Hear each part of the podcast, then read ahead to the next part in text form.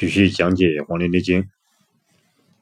今天我们讲解《黄帝内经讲义》的第七十部分《阴阳应象大论篇》第五里面的这几句话：“思伤脾，怒胜思；湿伤肉，风胜湿；肝伤肉，酸胜肝。思伤脾。”怒胜思，湿伤肉，风胜湿，肝伤肉，酸胜肝。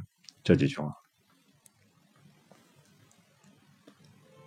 我们先看第一句：思伤脾。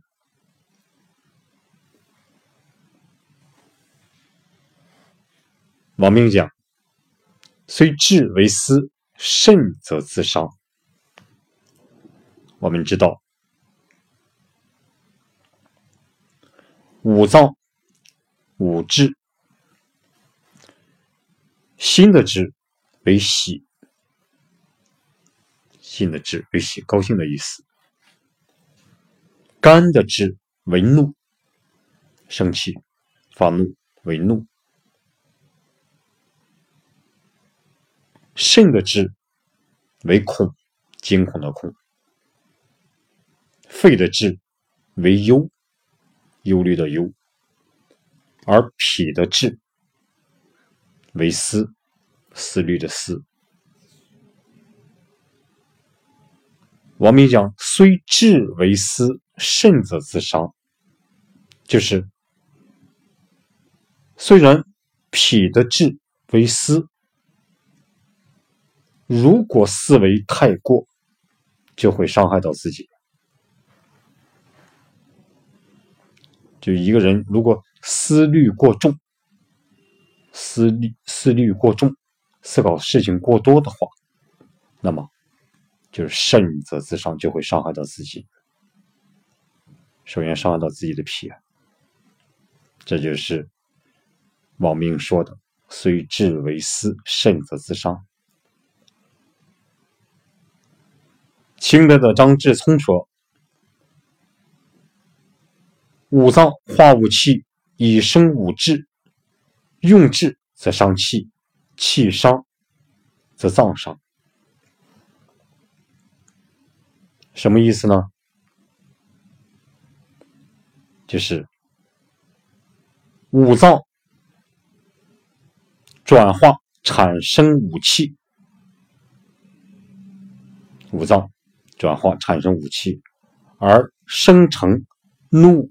喜、思、忧、恐这五志，所以这个五志是由五气转化而来的，而五气是由五脏转化而来的，就是五脏生五气，而五气生五志，生这个喜怒忧思恐，喜怒忧思恐这五志。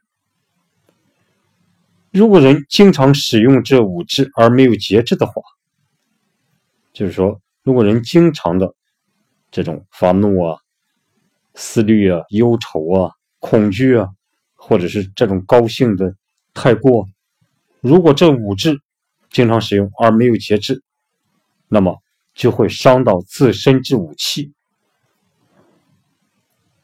就会伤到自己自身的这武器，武器受伤，武器受到伤害的话，则五脏。也随之受，则五脏也随之受伤，那么五脏也就会受伤。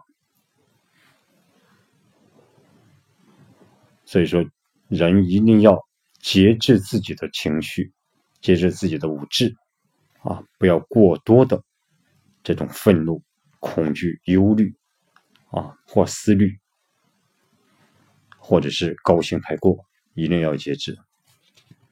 这就是第一句，思伤脾。我们看怒胜思，怒，怒胜思。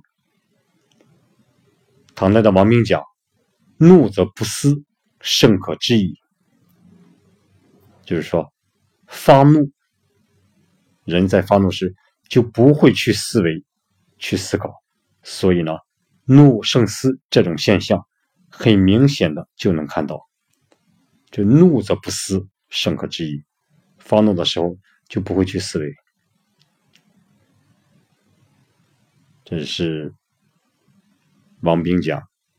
我们看一下明代的张介宾怎样解释怒胜思。他讲：“怒为肝木之志，故胜脾土之思。怒则不思，是其正也。”就是怒是肝木的志，怒是肝木的志，所以它能胜脾土的思。因为这个木克土，所以说肝木，肝木的志为怒，所以呢，它具有这个木的属性。具有木的属性，它就能够战胜脾土的这个思，所以这就是，这就是怒为肝木之志，故胜脾土之思。怒则不思，是其正也。就发怒的时候，就不会去思考问题；发怒的时候，就不会思维。这就是他的验证，是其正也。这就是他的验证。这就是怒胜思。我们再看一下湿伤肉，湿伤肉。王冰讲。脾主肉而恶湿，故湿盛则肉伤。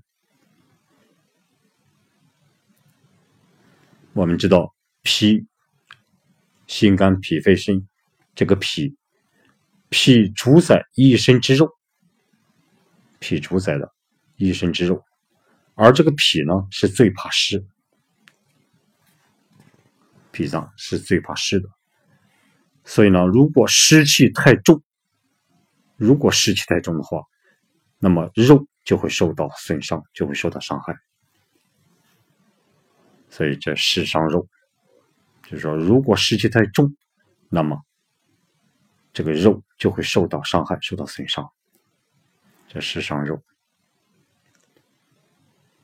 我们再看一下风盛湿。王明讲：风为木气，故盛土湿。风为木气，故盛土湿。就是说，风是木之气，风是木之气，它具有木的属性，所以它能胜过土的湿气，所以它能够战胜这个土的湿气。风为木气，故生土湿，这就是风胜湿。肝伤肉，甘甜的肝，肝伤肉。张节宾讲。明代的张节宾讲：“过于甘也，